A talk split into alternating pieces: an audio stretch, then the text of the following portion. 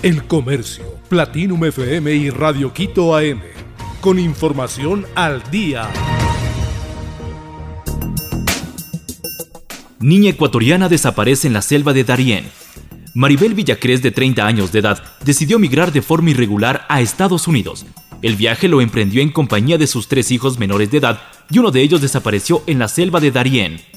Una niña de 8 años de edad, según relató su madre, cayó al río cuando lo intentaban cruzar. Ya son 22 días, señala Villacrés. Además detalló que un hombre se lanzó en su ayuda pero fue hallado sin vida aguas abajo. La compatriota emprendió la travesía el 29 de noviembre y partió desde Guamaní, en el sur de Quito. Ahora pide ayuda para regresar. Hombre prófugo fue sentenciado por abuso sexual a niña en Loja. Un tribunal de garantías penales de Loja dictó sentencia de seis años y dos meses de prisión en contra de Hernán Manuel J., el hombre fue declarado culpable del delito de abuso sexual cometido en contra de una niña de 5 años. Las pruebas presentadas por la Fiscalía demostraron la responsabilidad del procesado. Según informó la fiscal en la audiencia de juicio, el agresor era conserje de una unidad educativa y la víctima cursaba el primer año de educación básica, situación que fue aprovechada por el procesado para cometer el abuso sexual. La madre de la niña, al conocer el hecho, puso de inmediato la denuncia.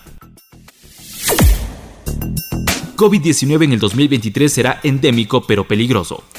El COVID-19 entrará en una fase endémica y pasará a formar parte de una nueva normalidad global en el 2023, anticipan expertos israelíes que instan a no bajar la guardia, continuar con la vacunación, seguir invirtiendo en sanidad pública y tomar medidas preventivas.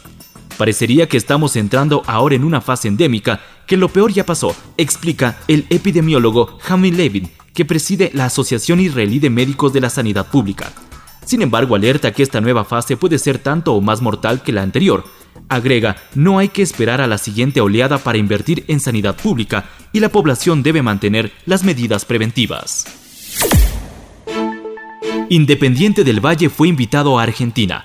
Independiente del Valle jugará un partido con Estudiantes de La Plata en la presentación de la plantilla para el 2023 del equipo argentino. Así lo confirmaron y adelantaron que en la previa de este amistoso internacional se presentará la indumentaria para la nueva temporada. El partido será el sábado 21 de enero del 2023 en el Estadio 1. Esta no es la primera vez que Independiente y Estudiantes se enfrenten, el único antecedente se remonta a la primera ronda de la Copa Libertadores del 2015. Avatar 2 rompe récord. Avatar y el Camino del Agua de James Cameron ha alcanzado en 14 días después de su estreno mil millones de dólares en taquilla internacional, lo que la posiciona como la película que más rápido ha superado dicha cifra en el 2022.